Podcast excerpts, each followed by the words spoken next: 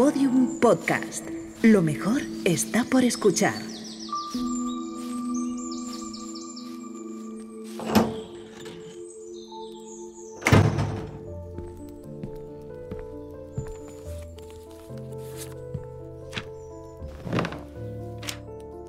Hola, ¿cómo estás? Sabes que me alegra mucho saber que has venido a compartir este ratito. Este ratito y que quiero agradecértelo, aunque también te quiero ser sincero, y es que a ti y a mí, a, a quien lo esté escuchando, a quien lo pueda oír, nadie nos dijo que alcanzar la felicidad fuera algo fácil. Nadie nos dijo que no existieran momentos de dolor o de desorientación porque de vez en cuando la vida duele. A veces duele mucho, porque hay épocas en que te desorientas, hay épocas en que pierdes tu esencia y no encuentras salidas, porque, y es normal, no todo es maravilloso siempre. Pero es lo que hay. Aunque te opongas, aunque pretendas negarlo o trates de convencerte de que no es así, es lo que hay. Y es que en esta vida hay épocas duras, hay épocas dolorosas, hay situaciones no deseadas que tampoco se quieren ir así como así. Y a veces, que estas rachas duran demasiado, te cansas. A veces nos atrapan en, en su niebla, en su neblina, y nos empujan a vivir más en las sombras que en la luz. Es así, te guste o no, ten claro que es así. Pero, pero a la vez quiero decirte algo. El dolor duele, pero el sufrimiento es opcional. No dejes que pase el tiempo sin darte cuenta de lo que conlleva el dolor. Eso está bien, y entiéndelo. Y justo ahí, cuando sepas cuál es el origen del dolor y lo hayas entendido, déjalo ir. Porque esta vida es más que ese dolor y de eso tú y yo estamos seguros. Agarrarse al dolor es la única forma de ser arrastrado por el dolor y eso no nos interesa, porque no merecemos más dolor ni siquiera el sufrimiento que de vez en cuando nos inventamos para avanzar. Y es que hoy te pido que avances, que mires lo bueno que hay en ti, que no te culpes de lo que no fue o de lo que nunca va a ser tu responsabilidad. Hoy te pido que no te desesperes. Te pido que respires hondo y te pido que te rías, que te rías mucho, que recuperes el brillo en tu mirada y te ruego que veas todo lo bueno que hay en ti, todo lo bueno que hay en tu vida que te des cuenta de las luces más que de las sombras, que agradezcas lo que sí y dejes de hablar tanto, de preocuparte tanto y de condicionarte tanto por lo que no. Hoy, por profundo que parezca el dolor, te pido que abras los ojos, que abras el corazón, te pido que mires al espejo y que veas cada mañana a esa persona maravillosa que se refleja, que en el fondo es la que eres. Te pido que te ames sinceramente más que nunca, más cada día que el día anterior. Te pido que seas tú y que aunque a veces la vida duela, aunque a veces todo parezca oscuro, hoy aquí estoy seguro de que, pese a los momentos malos, la vida es el mejor regalo que tienes. La vida es el mejor regalo que tenemos y nos merecemos la oportunidad de vivirla a lo ancho, desde lo mejor que tenemos, que somos nosotros mismos. Vivir a lo ancho con Juanjo Fraile, un podcast original de Podium. Inspiración para vivir a lo ancho con Dani Rovira.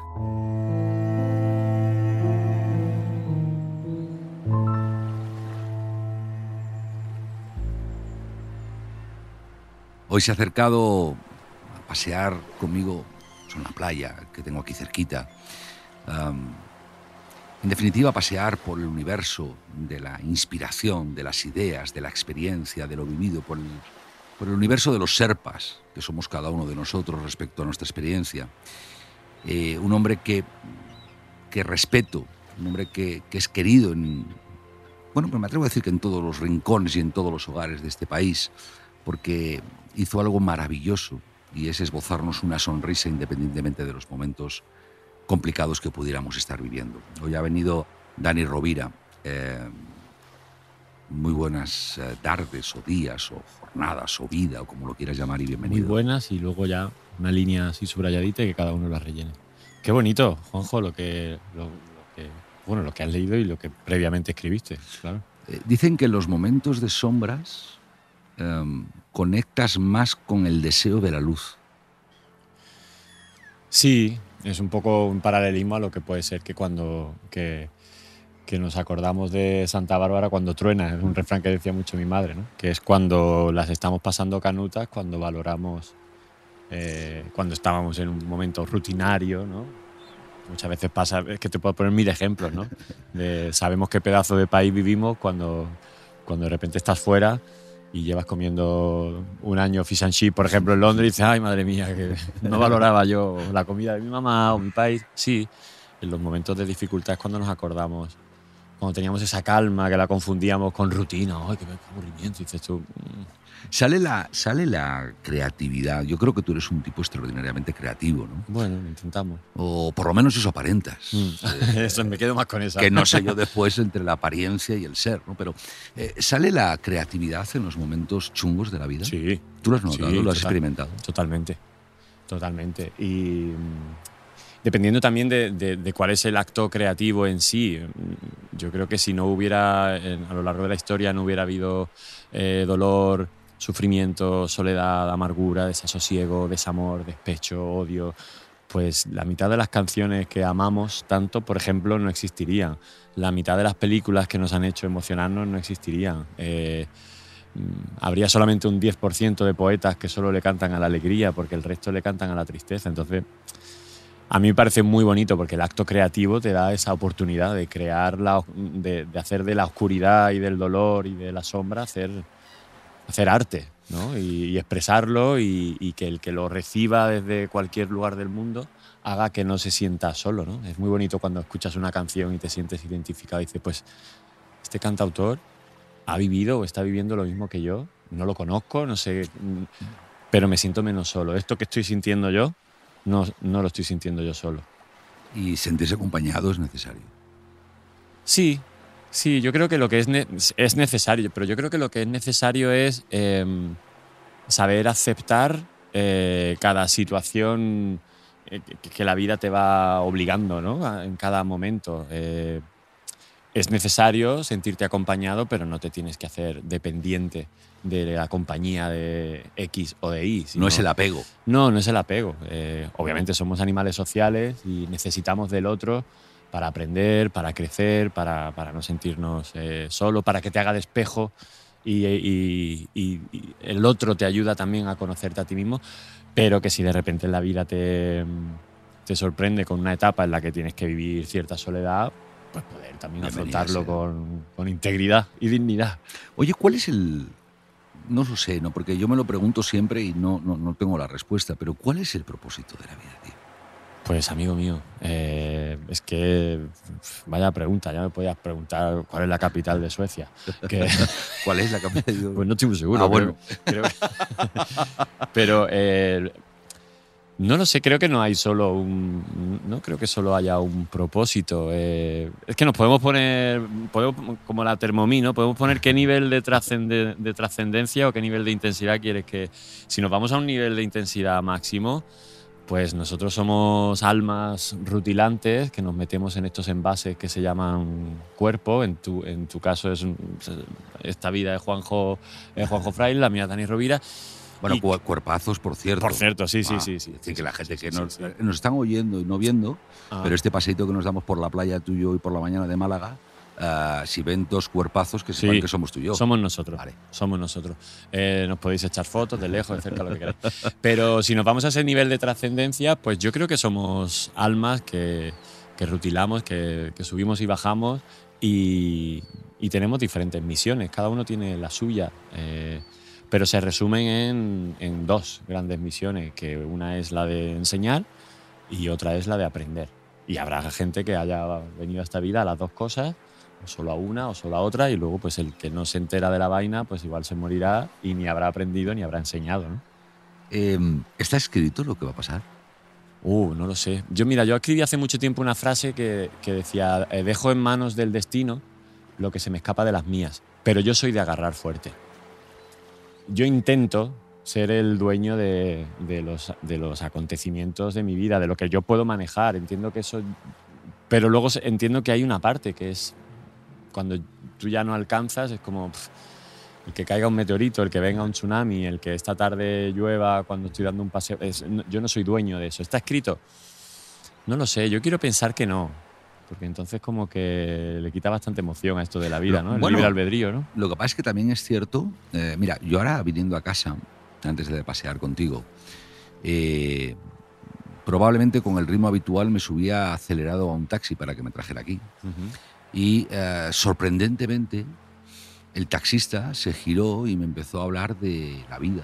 Empezó a hablar de Krishnamurti, de Osho, de verdad, créeme, o sea, Sí, esto sí, sí. es rigurosamente cierto. taxista hablando de Osho y de Krishnamurti. Y de Krishnamurti. Ahí lo lleva. Y además eh, diciéndome que había escrito un libro y que el libro iba a cambiar el mundo. Y entonces hemos tenido, tampoco fue muy largo el recorrido, 10, 15 minutos, venía conmigo mi hija, estaba flipada. ¿no? Claro.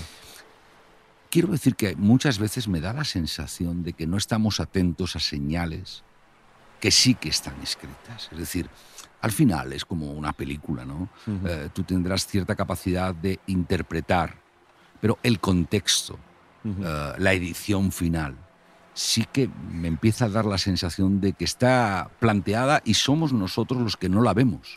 Claro, sí, a ver. eh, me parece súper interesante esto porque, acorde a lo que te he dicho antes, eh, si hemos venido a esta vida a aprender, lo que sea, algo que igual en otras vidas no hemos aprendido, creo que la vida dispone y predispone. Es. Entonces, si, si te da una oportunidad, una situación X, un- te, te- te plantea un.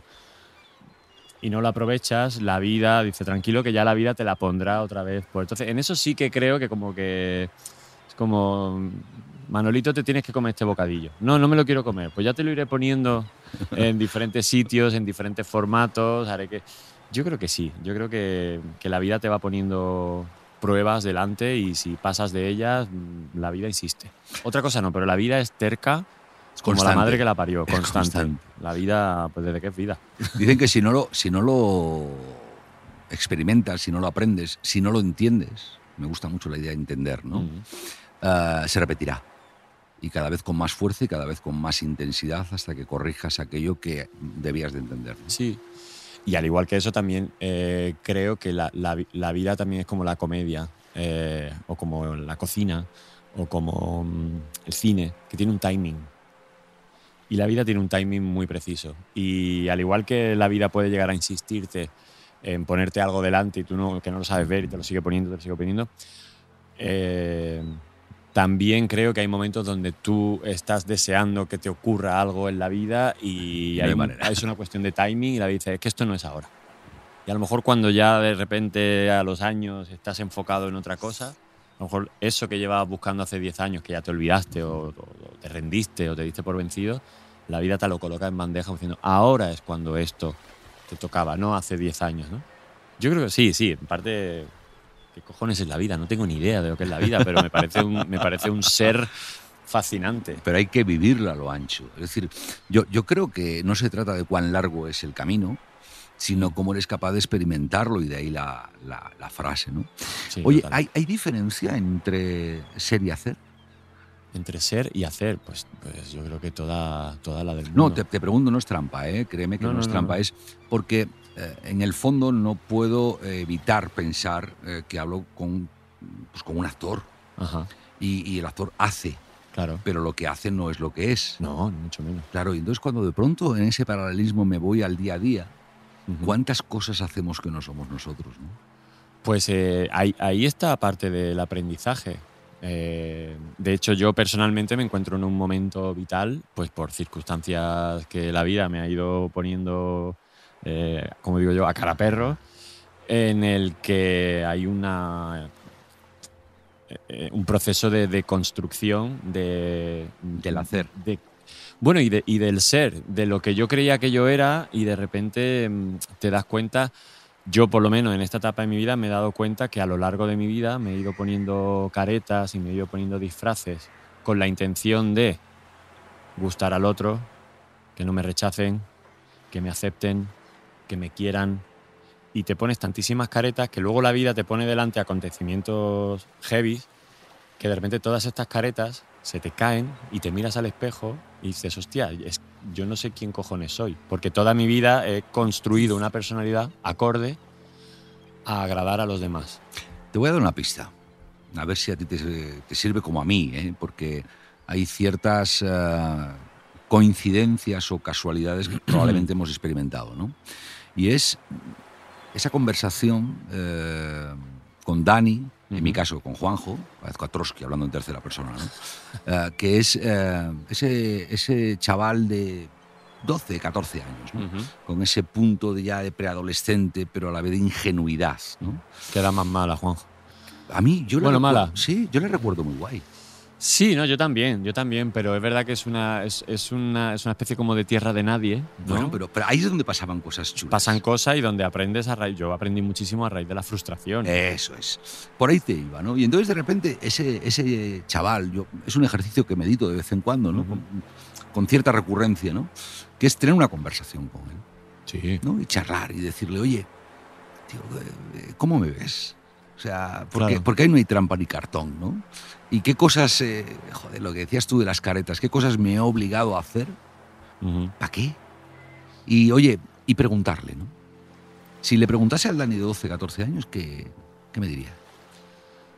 Si Del tú de le hoy. preguntaras, bueno, no sé, yo sí que visualizo ¿eh? de vez en cuando también, ¿no? Hago a veces, eh, tanto en meditación como en, o en terapia o incluso en, en la, preparación de algún personaje con alguna coach y estás, estás en esa preparación y hay ejercicios muy parecidos a estos, ¿no? De repente que vas andando por, por un bosque imaginario, te metes en la historia y de repente te cruzas con tu yo de niño, ¿no? ¿Y, y- y- qué- qué le dirías, ¿no? ¿O qué te diría él a ti?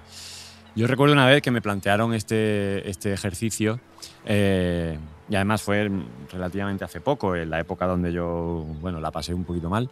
Y, y yo lo que, lo, que lo que yo le diría al niño sería, eh, sé, sé de ser, sé, sé tú, juega más, eh, que te importe menos lo que digan los demás, sé, ni, o sea, sé niño, vive a lo ancho y todos los estropicios que eso te lleva, porque al final estropicios hacemos todo, tranquilo, que aquí estoy yo ya para arreglarlos.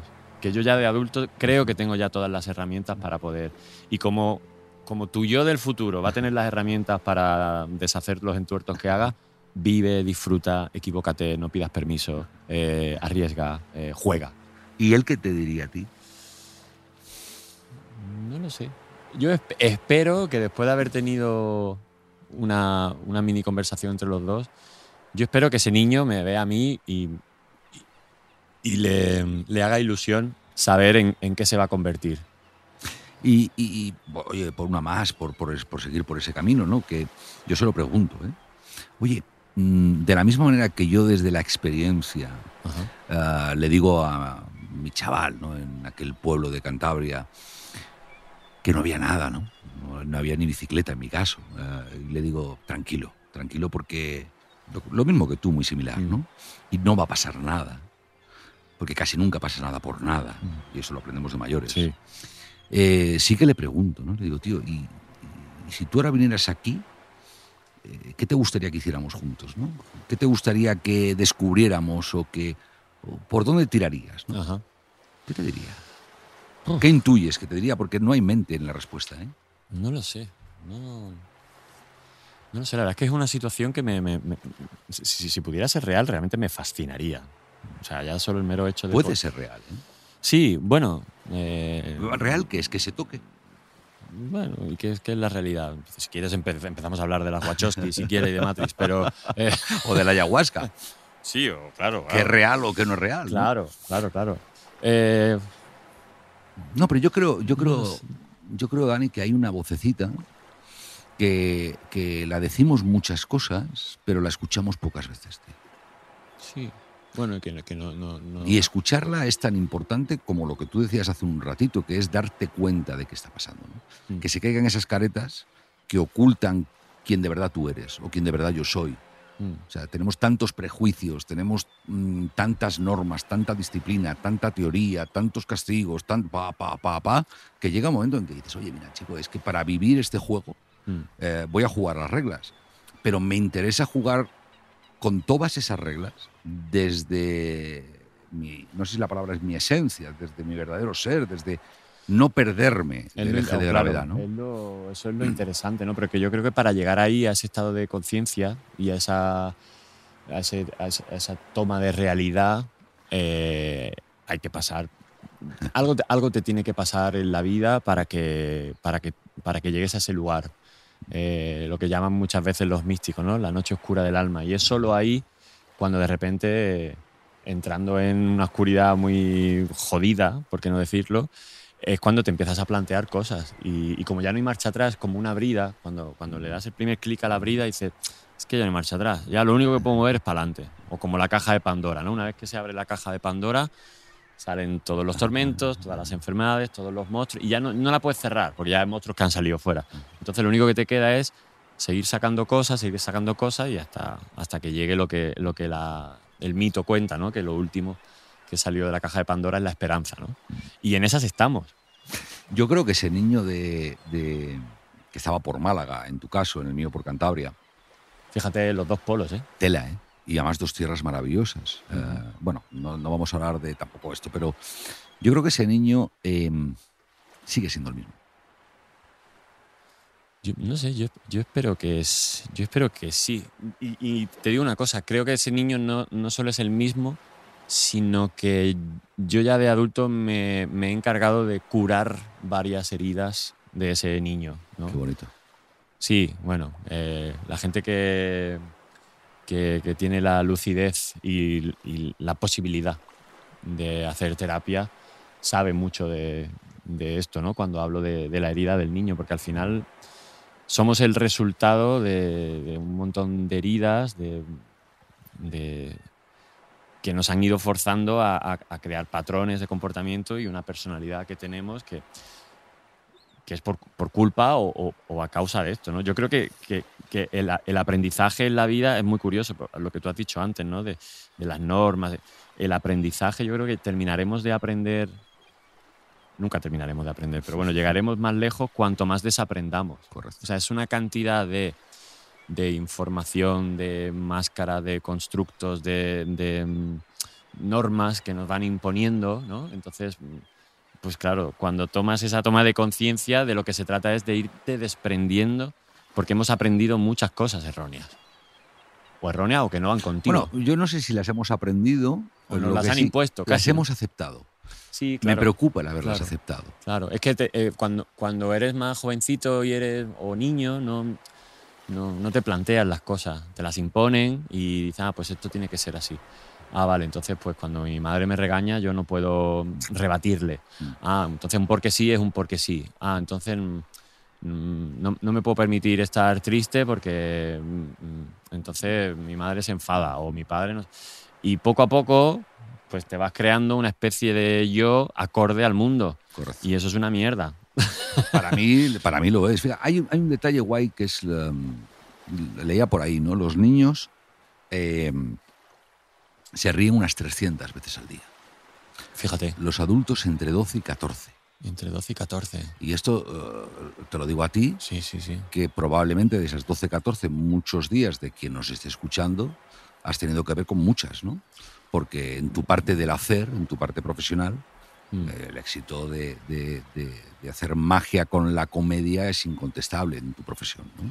Sí, bueno, a mí, me- a mí me, me- me causa mucho placer y mucho gustito dedicarme a algo que contribuya a la felicidad de la gente, ¿no? Y a la felicidad literal, ¿no? Que parte de lo que yo hago se traduce en otro lugar del mundo en una sonrisa o en una carcajada o en, o en muy buen rollo en alguien, ¿no? Eso, eso de verdad que es una de las mejores cosas que, mm, que me ha pasado o que he provocado que pase en mi vida, ¿no? Que, que tu trabajo ayude y a través de la, a través de la Y risa. y- y de- que de niño nos riamos tanto eh, es, es muy, mm, es muy significativo, porque cuanto menos preocupaciones tienes, cuanto menos te rayas la cabeza, cuanto menos vueltas le das a las cosas, eh, cuanto más vives en el ahora. Yo ahora, mira, Juanjo, te, te soy muy sincero, o sea, ya de adulto son muchas preocupaciones, muchas responsabilidades, etapas más oscuras donde de repente no eres dueño de tu cabeza y tu cabeza se va por sitio.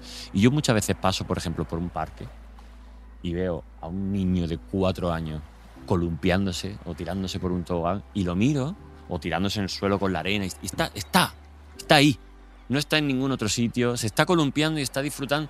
Y yo diría, yo ahora mismo sería incapaz, en ciertos momentos así como más de crisis, de montarme en un columpio y ponerme dos minutos a balancearme, porque mi cabeza no me lo permitiría. decir, eh, no disfrutaría. ¿Por qué? Porque tenemos ya un saco de preocupaciones. De mierda. Que claro, con razón que un niño se ríe 300 veces. Ojalá la- lo mantuviera lo máximo posible, ¿no?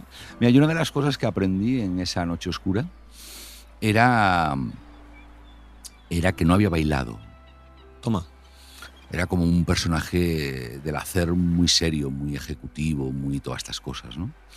Todo, todo era importante, ¿sabes? El perfil que te digo, ¿no? Todo era muy importante, los detalles. Entonces te formas en lo de la PNL, el no sé qué. Entonces todo lo analizas y te acabas convirtiendo en el Terminator absolutamente eh, mediocre, pero el Terminator al fin y al cabo, eh, que todo es importante. ¿no? Y me di cuenta que no había bailado. No sé bailar, pero no había bailado. Eh, bailado como ese niño que tú dibujas, ¿no? Claro.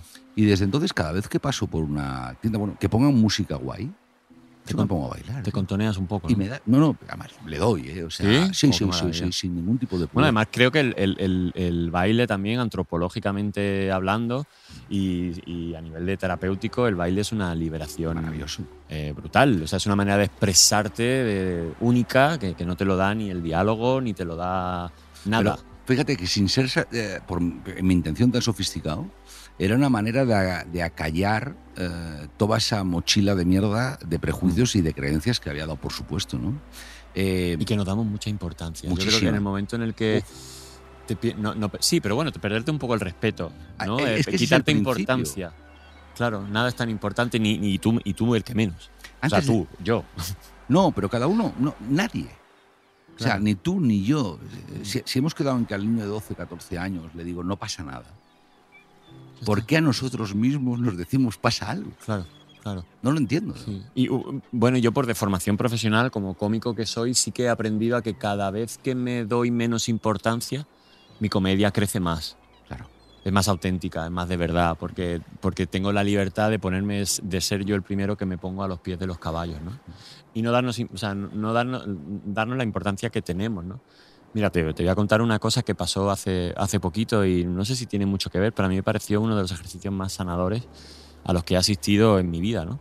Eh, murió un compañero nuestro de profesión hace poco, eh, Mauro Muñiz de Urquiza, don Mauro, Mm. monologuista, actor, músico, y le hicimos un homenaje en la sala Galileo. el- bueno, no sé esto cuándo se va a escuchar, pero Mm. bueno, hace poquito, ¿no? Y mm, fuimos 12 cómicos los que actuamos y bueno, cada uno escogió hacer lo que quiso hacer. Eh, yo escogí hacer un trocito de su monólogo intentando imitarle vestido como él, hubo otro que salió a contar anécdotas con él, hubo otro que contó un monólogo suyo y hubo otro que escribió un textito acorde a la muerte de Mauro. Todo estaba lleno de cómicos, igual éramos 120 cómicos en toda la sala, 300 personas. Fue una catarsis, fue un homenaje, pero dijimos muchas burradas y nos reímos de la muerte de Mauro. Qué bueno. Y nos reímos desde el talento, desde el cariño y, y había gente que estaba soltando chistes en el escenario y, a lo- y dos minutos antes esta- estaba emocionado, ¿no? Y me pareció el, el quitarle peso es una putada. Obviamente es una putada que un compañero, que el quien sea, se vaya eh, antes de cumplir los 60 años. Y el dolor está. Pero ya que esa realidad no se puede cambiar, eh, la, la comedia te ofrece un, te ofrece un bálsamo, te ofrece un, un poco de, de- de- de- de anestesia, te, te ofrece un poquito de aire. ¿no? Y sobre todo porque eh, yo pretendía trasladarlo al principio, ¿no? Eh, el sufrimiento es opcional. Mm. Entonces, eh, yo estoy prácticamente convencido que eh, el instante en el que se acaba esta vida, esta de este cuerpín que nos anda, bueno, Sí. a ti y a mí no, pero al resto de la gente, Sí, ese sí, cuerpín, pobrecita la gente. ah, eh, es liberador. Es Total. liberador. Y cuando estás liberado, te tiene que dar una, no sé cuál es la palabra, ¿no? pero una especie de tristeza ver que los demás Mm. eh, sufren cuando tú estás tan bien. Que, que yo de vez en cuando, lo- de verdad, eh, o sea, se va un ser querido, un conocido. Hay un primer impacto de dolor, ese es Sí, de inevitable, enfado y de no aceptarlo. pero y- el de sufrimiento, Mm, ese es opcional. mm, Entonces, ¿por qué no te vas a reír? claro. O sea, ¿dó- ¿dónde pone que no se haya uno de reír cuándo? O sea, ¿dó- ¿Dónde está esa regla? Claro, Y sobre todo, ¿por qué la hemos aceptado? ¿no? sí, sí, sí. Yo sí. antes de dormir cada noche, eh, procuro repasar los mejores momentos del día. Qué bueno. Y si puedo, que no puedo siempre, provocar la risa. Sea, eh, detenerme en ese instante que me hace o me ha hecho especialmente gracia. A lo mejor me pasó inadvertido en ese momento, pero revivirlo eh, con la finalidad de reírme, ¿no? y me doy cuenta que cuando lo consigo, por la mañana me levanto mucho mejor. Hombre, claro. El irte a dormir riéndote. No sé, yo creo que estamos complicando demasiado la, la historia de vivir, ¿no? Ese propósito que no sabíamos muy bien cuál era, le estamos complicando, Sí, le estamos complicando demasiado. Sí, yo creo que sí. No lo sé. Yo creo que, que- que- y se lo complica también la gente que no, se- que no se plantea. Pero cada uno vive su proceso y hay gente que no lo vive y eso hay que respetarlo, pero mm, sí, es que esta gente que va viviendo la vida y, mm, y- y- y no toma conciencia de las cosas, oye, también es una manera de poder de ser feliz, ¿no? De Mm. bueno, pues eh, ojos que no ven, corazón que no siente, ¿no? ¿Tú lo Pero- crees eso? No lo sé, hace poco lo planteé en, en mi, en, mi, en mi Instagram, ¿no? De, de, esta, de esta- este paradigma que te plantea de cuando ves, vas andando por un camino y ves una- un, un esclavo que está durmiendo, y, pero está soñando que es libre.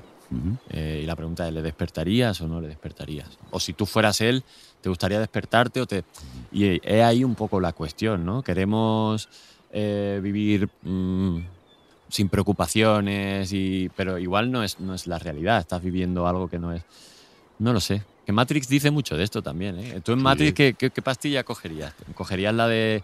La de No, la de la verdad, sin duda. la de la verdad, pero eso conlleva muchísimo No, no, no pasa sufrimiento y la realidad es muy cruel. No pasa nada, dura. no pasa nada. Mm. Es decir, yo, si algo. Bueno, oye, no pasa nada. eh, claro que pasa. Eh, si algo creo que empiezo a tener claro eh, es que vivir a lo ancho es lo que me interesa. Claro. Eh, entonces, una mala mañana, pues es una mala mañana. ¿Vale? Está, ya está. otra cualquiera. Y una vez que la miras, ¿no? Y una vez que te das cuenta realmente que es una mala mañana y no, le, no te dedicas los instantes después a ponerle 100 millones de etiquetas. No hace falta. No, Es una mala mañana, ya está. ya está. Automáticamente se te abre un universo de posibilidades, Mm. aunque sea una mala mañana, increíble. Sí. Y entonces, poquito a poco lo voy entrenando. Y claro que tengo malos momentos, como todo el mundo. ¿no? Yo estoy convencido que quien nos esté escuchando ahora dice: estos dos pueden estar hablando de esto porque les ha ido muy bien. pero-". No, no, no, que no, que no. Mira, o probablemente sí, pero después de todo eso, al menos yo me he dado cuenta que mm, por muy bien que te vaya, claro que hay cosas que no te gustan. Claro. Es más, cuanto mayor, eh, cuanto más alimentes ese personajillo que tenemos, que es soberbio, que es egoico, que es egocentrista, que es tal, más cosas malas hay en tu vida. Claro. Porque no admites, eh, la tolerancia y la frustración desaparece por completo, ¿no? Mm. Es Siddhartha en estado puro. No entiendes lo malo. Yo de- decidí que eso ya no me interesa. Decidí que lo que me interesa es lo contrario. Es decir, oye, pues venga, ¿qué, qué toca hoy? Ahora mismo que estamos aquí paseando por este lugar maravilloso de las ideas, ¿no? ¿Qué toca? Toca esto. Pues, pues estamos en esto, al Y ya 100%. está, y ya vendrá lo que tenga que venir. Bueno, dicen que, que cuando nos morimos, eh, si hiciéramos un compendio de las cosas que nos han preocupado en la vida y que nunca han llegado a suceder, igual llegamos al 90%. Sí, sí. Yo O creo sea, que... Pero fíjate, el niño que está en el columpio columpiándose, que sigo pensando y déjame soñar como ese esclavo en la cuneta, ¿no? Eh, eh, soy yo. Lo que pasa es que le eché demasiada tierra encima. mm, Eh, ese niño em, en ningún momento se preocupó de, ah, de todas esas reglas, de todas esas normas, de todos esos debiera de ser, ¿no? de aceptar. Eh, no, es que vas a ligar más, sí, dos puntos. Y hay uno que te pretende decir cuándo, pero hola. ¿Pero de qué me estás hablando? ¿No? O sea, Sí, y, y- te digo esto, Juanjo, o sea, todo esto que estamos hablando, que estamos así como, como yo digo, surfeando sobre el mundo de, de las ideas y de, de las emociones y de todo. eh, mañana tenemos esta misma conversación y seguramente la tiramos por otro sitio. Sí. A lo que me refiero, que, que parece como que en, en cada contestación que te doy o que tú me das, yo hablo por mí, como que hay certeza. Yo no tengo certeza de nada. Pero sí que voy teniendo cada vez un poquito más certeza de, de que yo- a lo que me refiero es que qué sano es ponerlo todo en duda. yo creo que tienes, eh, permíteme, eh, tienes cada vez más certeza de lo que no. Que es lo más importante. De lo que sí, igual no. No, eso seguro que no. Pero certeza de Sí, lo sí, que sí. no, macho. Sí, eh, sí, yo, eso- al menos en mi caso, ¿eh? Totalmente. cada vez lo tengo más claro. Sí. O sea, no, no, no puedo con ello. Entonces, antes mm, tragaba cosas porque quería mirar para otro lado el no pensando que iba a conseguir no sé qué. Y hoy en día cada vez me interesa menos. Sí. Yo, yo de- desde hace mm, relativamente poco digo mucho la frase no me apetece. Eso es. a la cara. No me apetece. Porque mm, cuando uno empieza como a quitarse todo este tipo de constructos sociales que te han ido pegando ahí como, como brea, mm, pues al final no- nos convertimos un poco en mentirosos. Yo soy una persona muy mentirosa, pero no, no mentirosa para hacer el mal, sino es mentirosa para que la otra persona me siga queriendo, me siga aceptando. Entonces, cuando la gente te propone cosas, planes o pensadlo de verdad de vuestras casas. eh, ¿Cuántas veces ponemos excusas que no son verdad? ¿Y cuántas veces somos sinceros ante una propuesta de, te hablo de un, oye, vente a mi cumpleaños Mm. o vamos a ir... No me apetece y no pasa nada. Nada. No me apetece porque si pones una excusa, primero ya te estás eh, pasando por encima, ya te estás traicionando a ti mismo y estás mintiendo a alguien. Y segundo, eh, seguramente te haga la propuesta por otro lado. Y tendrás que hacer otra excusa y otra excusa. Y es que hay más que fácil tener decir, una memoria de elefante. Claro, esa es otra. El, el mentiroso tiene que tener mucha Por memoria. favor, o, un, o un blog de notas. Escucha, hay un estrés y una ansiedad terrible. O sea, sí, te claro. vuelvo a ver dentro de dos meses Claro. y tengo que hacer el ejercicio antes de encontrarme contigo ¿qué- de qué te qué dije. milonga le conté yo a este Eso, pavo. ¿qué Claro? Entonces, el no me apetece no solo, no solo lo hago ahora mucho más, sino que de verdad que lo que me está llegando, el feedback que me llega de la persona a la que le digo, me hace una propuesta y le digo no me apetece, es muy sorprendente y es muy gratificante. Es porque el no me apetece va precedido de, mira, fulanito, como, como eres muy colega y te tengo mucho cariño y tenemos confianza, me veo con la confianza de decirte, tío, que no me apetece ir a esta fiesta. Perdona, tío, no me apetece quedarme en mi casa. Y lo que me viene es, jo, tío, gracias. Primero, por considerarme parte de tu círculo de confianza y tener la confianza conmigo decir no me apetece. Y segundo es como, joder, macho, yo tendría que hacer más eso que haces tú. O sea, no, no, no me llegan enfados ni me llegan reproches, todo lo contrario, me llega como estupor, decir, jo, tío, qué, qué guay, gracias por tu sinceridad. ¿Llamas a. o escribes mensajes a, a gente cuando te acuerdas de ella? Sí. Sí, sí, sí. Y les dices, oye, Sí. Random. Oye, un, un- beso, así porque sí. Sí, Sí. hago mucho eso. Sí. Oye, un besito, así porque sí. La otra persona, jo, qué Y- guay, así porque sí. y así porque sí. me Así porque encanta. sí. Esa me lo voy a quedar. Em, ¿Y das las gracias? Todo el rato. ¿Y las sientes? Sí. Yo lo dije hace mucho tiempo en un, en, en un, en un programa de mi amigo Calleja y fue una cosa como que se hizo muy viral, pero es verdad. O sea, yo creo que las tres palabras que más digo en la vida es eh, gracias, lo siento y te quiero. Son las tres que más, que más digo y que creo que se tiene que decir más todavía. O sea, a veces estoy como pesado dando las gracias. Esto que estás en un restaurante y, y cada cosa que viene el camarero, aunque sea traerte un tenedor, aunque te trajera las cosas de una en una, en todas y cada una de ellas yo le voy a decir gracias. Y, y de pronto estás en casa o a lo mejor una tarde, ¿no? Sí, Y te viene a, a la mente un recuerdo de alguien que te echó una mano, ¿no? O, Mm. o alguien que te apoyó, o alguien que, o alguien que sinceramente, sencillamente, perdón, te dijo la verdad, que es lo que justamente, aunque dolera, en aquel momento necesitabas. ujú. ¿Le das las gracias? siempre, sí, sí, sí, claro. ¿Y Bueno, has, des- has descolgado para dar? eh? Digo, porque yo tengo una paranoia que es, eh, creo profundamente en la gratitud, ¿no? total. Y creo que la gratitud hay que ejercitarla. No Sí. basta solo con decirla o sentirla, hay que ejercitarla. Sí, ¿no? sí. Entonces tiene que haber algún momento eh, todos los días, igual que nos duchamos o igual que comemos o desayunamos, en fin, cada uno lo que le toque, Lo que haga. todos los días, que em, hay que dedicar un tiempo a forzar, revivir la emoción de la gratitud a situaciones o personas ¿no? Sí, y expresarlo. totalmente. Verbalizarlo, importantísimo. Decía eh, la primera frasecita del libro de, de Dominique Lapierre de La ciudad de la alegría, eh, la típica frasecita esta que te viene al principio, Arriba, que creo que es de Gandhi, que dice lo que no se da se pierde. Lo que no se da se pierde. Es decir, si, si yo de repente mm, pienso en alguien o conozco a alguien o me tomo una cerveza con alguien y, y por dentro lo estoy mirando y digo, qué bien me cae este tío, cuánto lo quiero y cuánto le admiro. Pues ¿por qué no lo verbalizas, Por tío? favor. Porque si un, un te quiero o un qué guay eres o un qué bien me caes, si no se dice, se, se pierde, ¿no? Es como, porque ese te quiero llega un momento en el que ya no me pertenece a mí. Es como, es que este te quiero es tuyo. ¿Para qué me lo voy a quedar yo? Tío, te lo doy a ti, es como un regalo, es como, como guardarte una flor en el bolsillo y no, y no darla, ¿no? Es como, Y que no se acaba, que va, que es lo guay. que va. Porque cualquier cosa que damos a otro da la sensación mm, de que es un bien escaso y que se termina al darlo. No, no, no, no, eso, es- eso es exponencial, se multiplica. Oye, em, ¿cuál es el motivo, si es que le hay, ¿vale? Que a lo mejor no le hay, ¿eh? Eh, para que eh, profesionales como, como tú, que tenéis un, pues un reconocimiento y sobre todo, yo creo que es más que un reconocimiento, es decir, hay una implicación en- en- de la gente por conocerte, por saber de ti, por conocer tu opinión, etcétera, etcétera. ¿Cuál es el motivo por el que no haya no sé si es lo de la liga de los cuatro, cinco, seis fantásticos, ¿no? O, cómo sería la versión española, Sí. de eh, tratar de generar un movimiento que inspire las cosas importantes al resto. Porque tenéis la mitad del ejército armado. Es decir, a, a mí siempre me ha sorprendido, ¿no? Es un futbolista de éxito, por ejemplo, ¿no? Conozco bastantes, o un artista, etcétera. Ujú.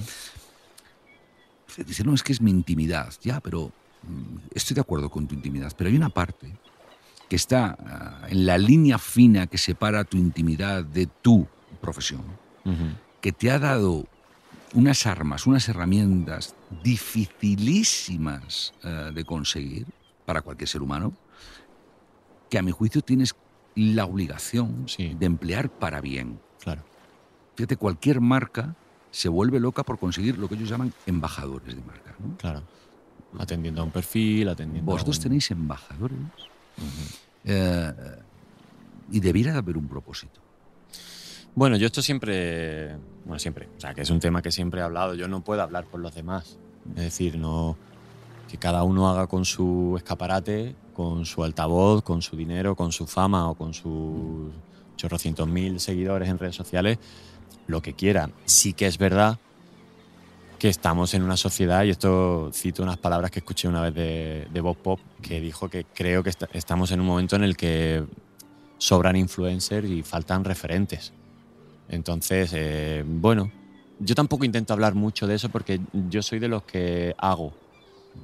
Mi, mi No, co- pero- mi comedia, mi trabajo, mi fundación y también me da, me da un poco de miedo desde mi altavoz, el tema de, bueno, el ser moralista, la lección simplemente es como, mira, este es el tipo de vida que yo llevo. Obviamente hay una parcela de vida privada que intento que no entre nadie. Por supuesto. Pero si yo he tenido perros durante muchos años y una de mis luchas eh, es para el no abandono, para, porque amo a los perros, pues entiendo que eso es una parte de mi intimidad que la expongo para que la gente vea que, que mola tratar bien a los perros y que mola pelear por ellos y que mola ser voluntario en una protectora. Y cuando te digo perros, te digo asociaciones de enfermedades raras, te digo medio ambiente, te digo eh, asociaciones de barrios marginales, ¿no? O sea, lo Mm. que sea. Pero yo soy muy de, mira, yo, yo hago esto. Yo no puedo decir lo que tiene que hacer fulanito o menganito. Que me gustaría que todo el mundo que tuviera esa repercusión la usara para, pues para intentar hacer una sociedad mejor. Porque al final es que se nos da un altavoz de puta madre. Claro. O sea, tenemos un escaparate enorme, enorme. Y tenéis embajadores. O sea, no solo es el escaparate. Decir, yo creo que hay una cuestión, eh, si me permites, ¿eh? Eh, que no solo es el escaparate. Es eh, la bolita mm, de nieve en la ladera en el instante adecuado. Es Mm. decir, un tema que tú pongas encima de la mesa eh, puede salirte de las tripas, como todos los que me has mencionado, y estos están absolutamente vinculados con tu intimidad. Y decides abrir ventanitas en la fachada de tu casa para mostrar lo que tú consideres, y cualquier persona lo que considere. ¿no? Yo, yo- yo no me refería tanto a esto, sino por eso decía lo de la Liga de los Cinco Fantásticos, o siete, no sé cuántos son, ¿eh? no he visto la película, pero Depende, o sea, de la Liga de la Justicia son varios, pero Ah, luego bueno. están los cuatro fantásticos, Los Cuatro Fantásticos. que no son liga, pero son cuatro. Bueno, pues, yo lo que decía es que utilizando eh, eh, esa línea que separa lo privado de lo público, Ujú. etcétera, hubiera propósitos que aglutinen a gente para dar eh, piezas de un Lego, de un Tente, de un Sin Castillos, cada uno de su época, a la gente que está deseando sumar, contribuir en un mundo mejor, aunque quede demasiado eh, romántico. ¿no? Sí. Es decir, yo creo que hay temas como, por ejemplo, ¿no? la educación de los jóvenes, eh, los que ya somos un poquito más mayores, Ajá. nos damos cuenta que no ha sido mm, lo perfecto. Y que eh, estando muy bien, y sin entrar en disciplinas de matemáticas, lenguaje, historia, etc., hay una educación en valores que tiene que ver con la autoestima, que tiene que ver con la superación, la tolerancia la frustración, etc., que cuando nos hemos hecho mayores en esa herida que tú dibujas, Ujú. eh, decimos, ¿por qué el sistema no echa una mano por ahí? ¿no? Ya. Ah, y sí nos podemos centrar en el bullying, que está muy bien. O sea, quiero decir, pero tú y yo cuando éramos chavales nos hemos abanicado en el cole, vamos yo al menos, con todo el mundo, y no existía la palabra bullying. Y No. sencillamente nos abanicábamos, ¿no? Sí. Pero hay algo más profundo que yo creo que tenéis la, no sé si lo estoy explicando bien o me estoy alargando, pero es la ventana de oportunidad de provocar un cambio en la sociedad. Hay temas como, eh, yo me había apuntado, ¿no? Eh, la compasión, el respeto. Hay temas como la generosidad, como la gratitud, ¿no? que efectivamente son mm, probablemente hábitos que la sociedad necesita referentes que alguien no empuje. Y no están en tu intimidad, ni están en tu mm, parte pública, sino que están en esa línea fina donde las legiones de personas que te respetan y te quieren y te admiran, que no conoces de nada, lo que tú les digas lo van a multiplicar. Claro, por eso eh, ya lo decía la cita de Spiderman, fíjate tú qué técnico me pongo. Un gran poder conlleva una gran responsabilidad. Responsabilidad. Eh, sí, hay una, hay, obviamente hay una parte de mí que, que, ya te digo, lejos de querer ser aleccionador y moralistas, por ejemplo, una de las mm, de la esencia de nuestra Fundación Ocho Tumbao, Mm. por ejemplo, es mm, intentamos trabajar primero hechos, actos y acciones. Nosotros hacemos. Mm, tú opinas, tú no sé qué, pero aportas o apartas. Nosotros hacemos. Entonces nosotros, una de, la- de, de nuestra esencia es, nosotros no queremos demonizar lo que la gente hace que es contrario, pues hay muchas, bueno, por ejemplo, una cosa que está clarísima, ¿no? De, eh, el tema de los toros o el maltrato animal, obviamente. El anti, a veces, eh, pues yo soy antifascista, es que no, no cabe otra cosa, ¿no? Pero bueno, nuestro discurso es más de no queremos demonizar, aunque hay cosas que son muy demonizables, pero lo que queremos es que la gente se enamore de nuestra manera de ver el mundo y de nuestra manera de interactuar con él. Y eso a veces se consigue más que con palabras, se, se consigue con hechos. Entonces nosotros tenemos nuestra página web, tenemos nuestra fundación y cada cosa que hacemos, claro que la tenemos que subir porque, porque bueno, se tiene que dar eh, publicidad, se tiene que dar notoriedad, se tiene... Pero nosotros vamos, pum, pum, pum, y así se nos ha unido, se nos, se nos une legión de, Claro. de gente. Cada vez que hacemos alguna acción solidaria, ya sea una actuación, ya sea donativos, ya sea lo que sea, notas como hay mucha gente que dice, "Am- vuestra manera de vivir me resuena y, y me gusta. Y la traslado. Y no solo os sigo, sino que me contagia y me uno. Y con esto te digo que yo a nivel solidario llevo muchos años haciendo muchas cosas y no hay nada más satisfactorio que de repente tu madre, que es una, una- una mujer maravillosa y demás, pero nunca había ejercido el, voluntariado en, en nada en toda su vida, pues porque al final mm, no se lo plantea, pues a fuerza de que su hijo no pare de hacer cosas, mi madre terminó siendo voluntaria de una asociación en Málaga. Sin que yo le dijera, si- simplemente ella vio ese movimiento, vio lo que se transmitía, entonces mi madre, pues en las galas solidarias que hacemos en Málaga, siempre está allí ayudando con el merchandising y está a tope. Y está feliz. Y, Y le, y le llena. Y, y dan ganas también de decirle mm, que los que somos los que somos veganos, los que somos activistas, los que luchamos por que no somos gente aburrida, porque parece como ah, estos son los no, no, somos gente muy guay, somos gente que, que molamos mucho y que somos muy canallas y que somos muy brutos y que somos muy punkis también. Porque estamos en una, en una época en la que la ternura, la compasión, la empatía, el diálogo, ahora es como lo más punky. Ahora lo punky es ser una persona tierna, es ser una persona agradable. Es- eso es, parece que ahora es como salir, porque ahora la, mm, se consigue mucha fama y se consigue mucha visibilidad cuanto más bruto eres, cuanto más fuera de tono Yo creo, estás. yo creo que no. ¿eh? Yo Bueno, creo bueno, que la estamos en una gente. época en la que a nivel de redes sociales Ah, bueno. y demás lo que destaca es eso. Sí, pero ahí están los. Bueno, en fin, no vamos a. Luego se nos echan encima, pero eh, eso es todo. La capacidad que tiene el sistema de automanipularse. Sí, sí, sí, sí. He dicho muchas veces que las redes sociales me respeten eh, y lo pido, por favor, no dejan de ser algoritmos que funcionan con una lógica similar a las máquinas tragaperras. Total. Bueno, bueno, me leí hace poco un libro, se llama El valor de la atención, Exacto. que te lo recomiendo, que es maravilloso, y habla de eso, de cómo bueno, las redes sociales y la tecnología es uno de los factores que hacen que la sociedad esté perdiendo su capacidad de enfocarse, de estar en un estado de flujo que le llaman. ¿no? Entonces, ahora el que quiera escribir un libro, el que lo quiera leer, el que quiera ver una peli, ¿cuántas veces es- somos interrumpidos por nosotros mismos para mirar el móvil, para hacer la rondita de las aplicaciones, ese puto scroll, inf- scroll infinito? Pues eh, eso está ya encima de la mesa. Entonces, una sociedad que no es capaz de enfocarse, que no es capaz de prestar atención eh, por este tipo de cosas, es una sociedad que, que está letargada, que Pero no que lo lenta. ¿eh? Pero no, no, no, claro que no lo desea. Y el que está fumando quiere dejarlo, pero no puede, porque hay una parte adictiva. Correcto.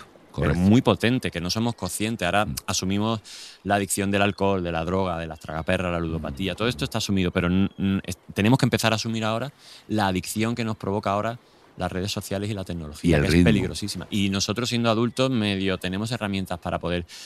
Pero yo siempre me pregunto, ¿cómo hacen ahora los que tienen chavales con 8, 9, 10, 11, 12 años? ¿Cómo, Lo pasamos regular. cómo se maneja el uso del móvil, del iPad, de...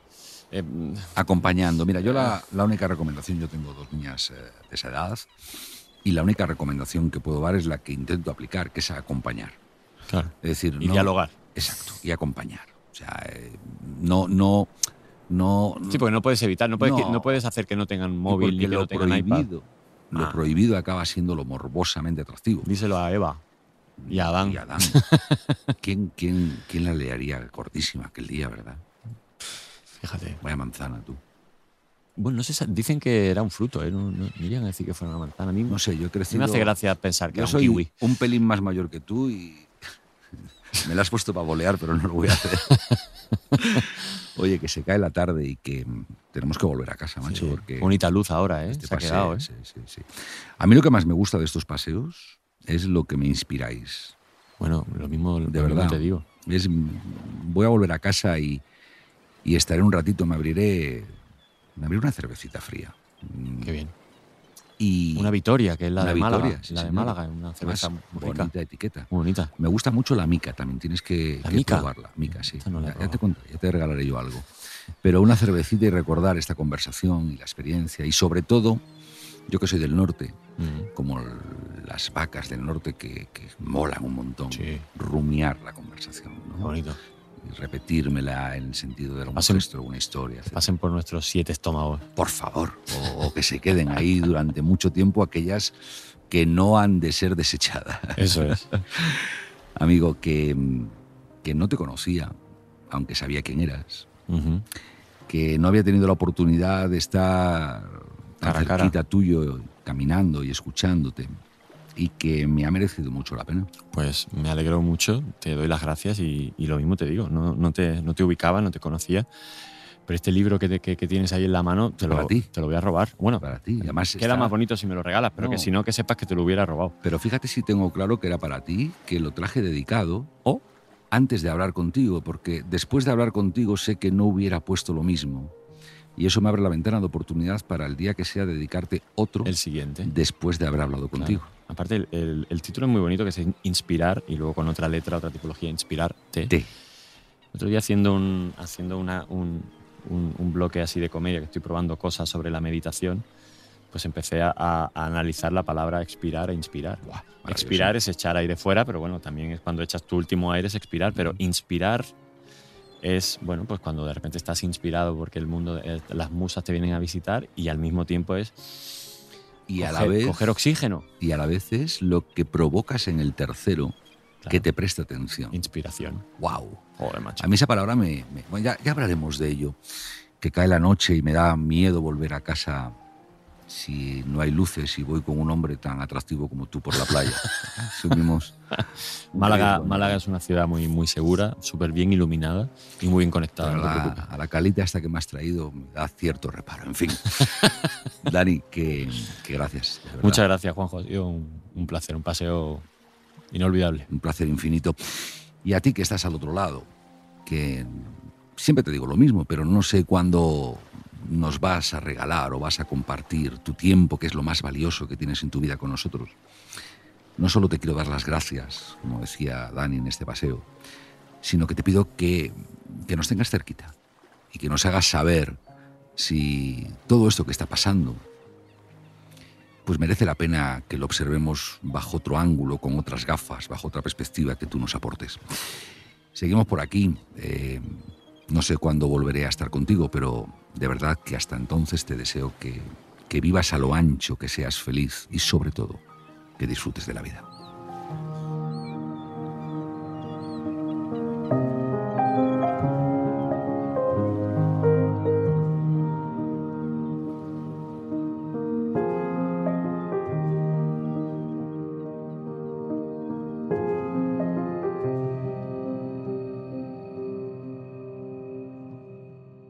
Vivir a lo ancho con Juanjo Fraile. Escucha todos los episodios en podiumpodcast.com y en el resto de plataformas.